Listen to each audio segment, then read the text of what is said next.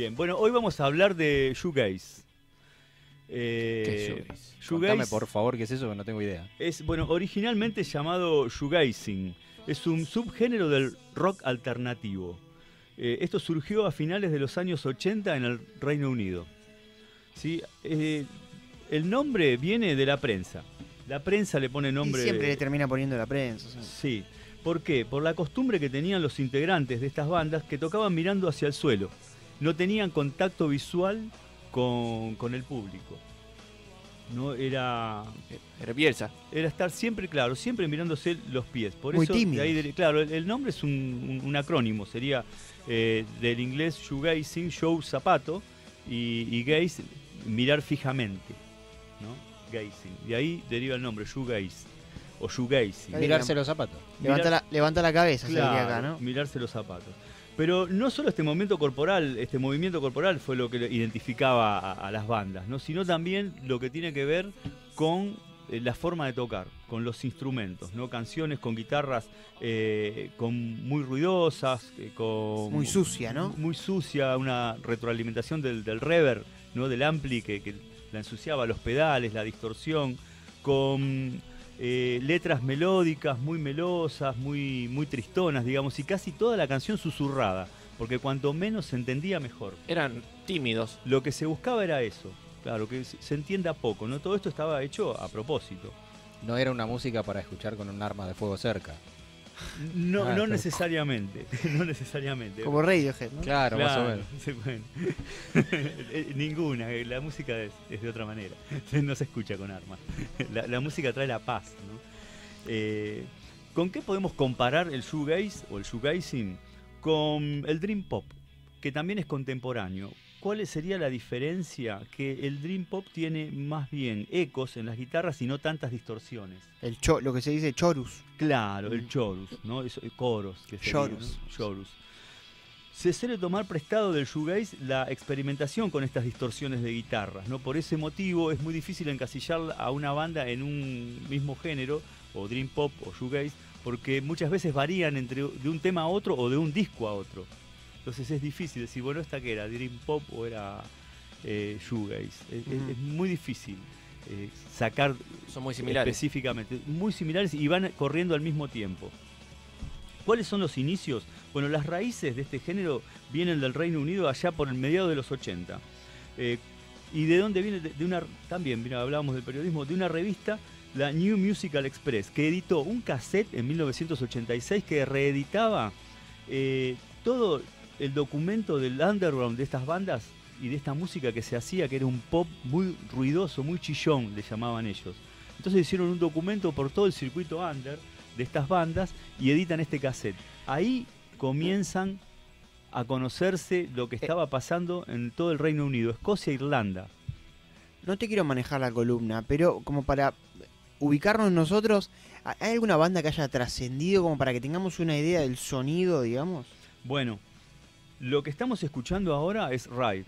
Es una de las potentes bandas que Robert Smith de The Cure dijo, estos 15 segundos son la introducción mejor o la, o la más linda introducción que se haya escuchado en la historia del rock.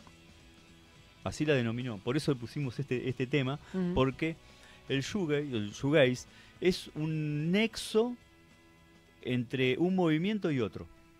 Ahora lo vamos a ver a eso.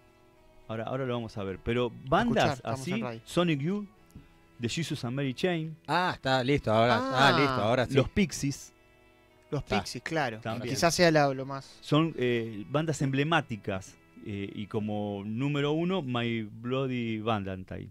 ¿No? Sería la, la banda que llevó el género a su máxima expresión. Son los que mejores hicieron este, este tipo de música. Y tienen un disco que es un hito en la historia de la música independiente. Sonic. Youth salió en Los Simpsons, o sea que ya está. Claro. Sí. Bueno, Loveless de 1991 eh, es el disco emblemático de este, de este género, del shoegaze.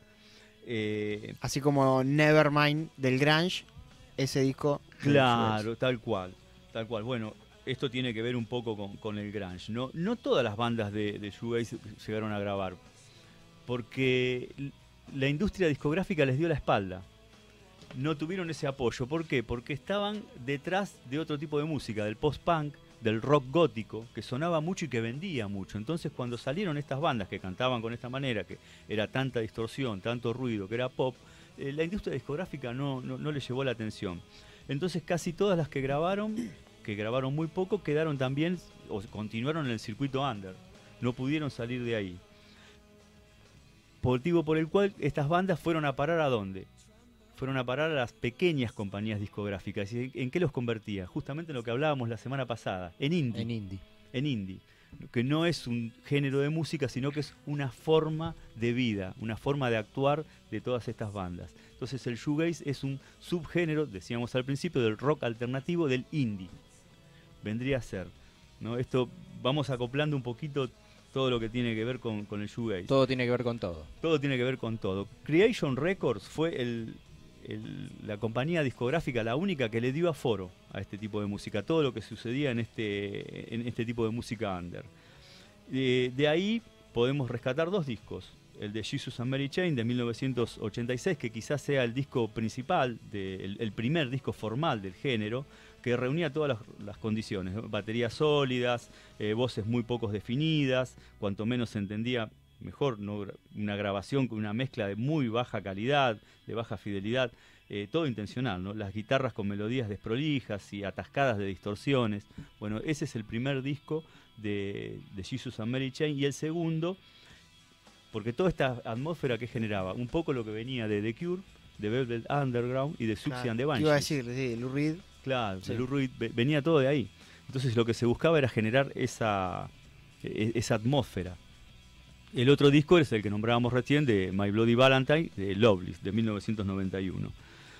Este disco tardó dos años y quebró la compañía.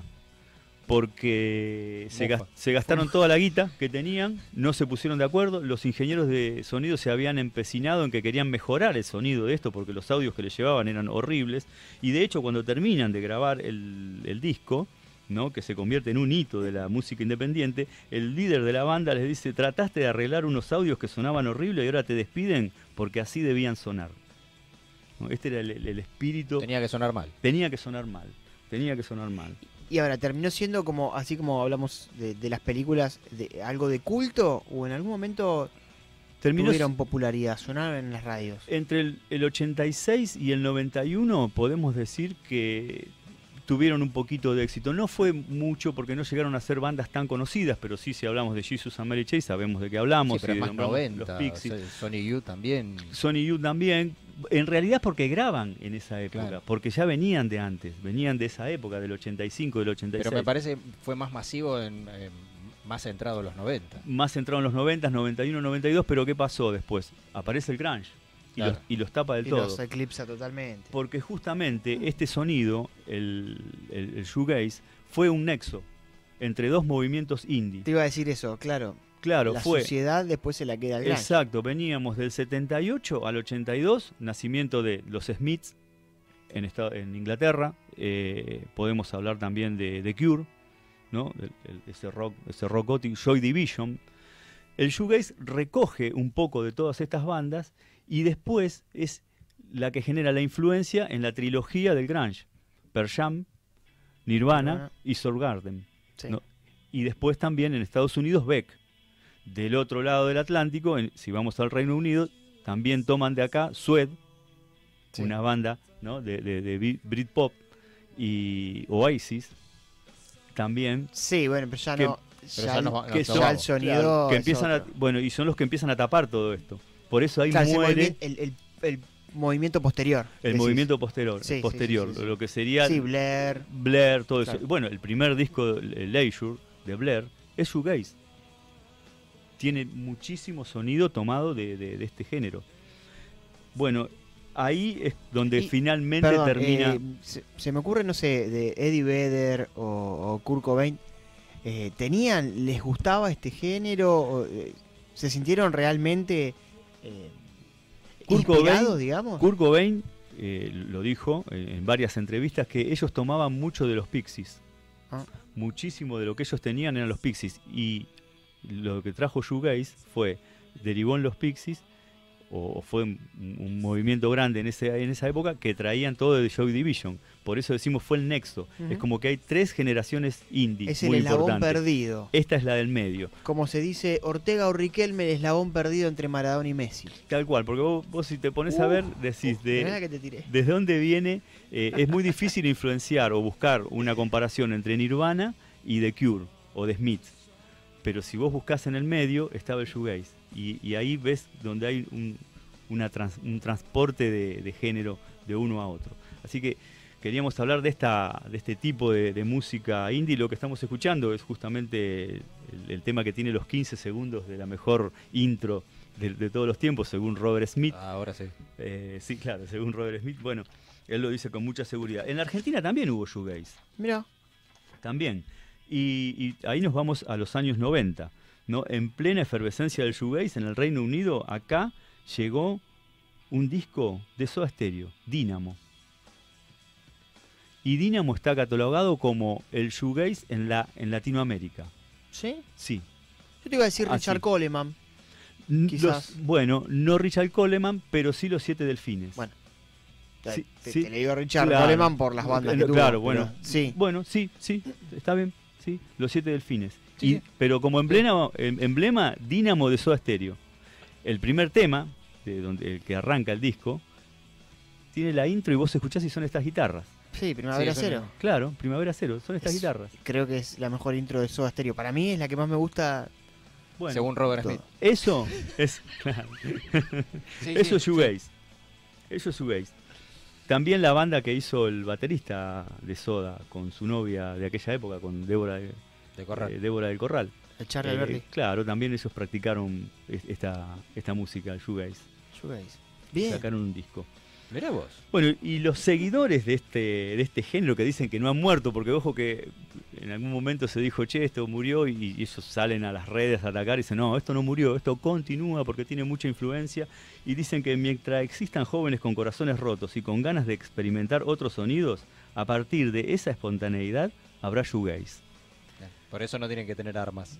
Claro. Es lo que Sí, sí, Es verdad, es, es eso, ¿no? Es como una banda eh, eh, de garage, digamos, melancólica. me Deprimida, diría yo. Sí. Melancólica, mirando el piso, no teniendo contacto visual, evitando el contacto Sí, sí. visual con el público, con todos, eh, como, como retraído ¿no? En, en- en su música, en donde están metidos. Y bueno, las letras también tienen, tocan temas muy de depresiones adolescentes, de bullying, de todo ese tipo de, de- de cosas es que hablan todas estas bandas. ¿no?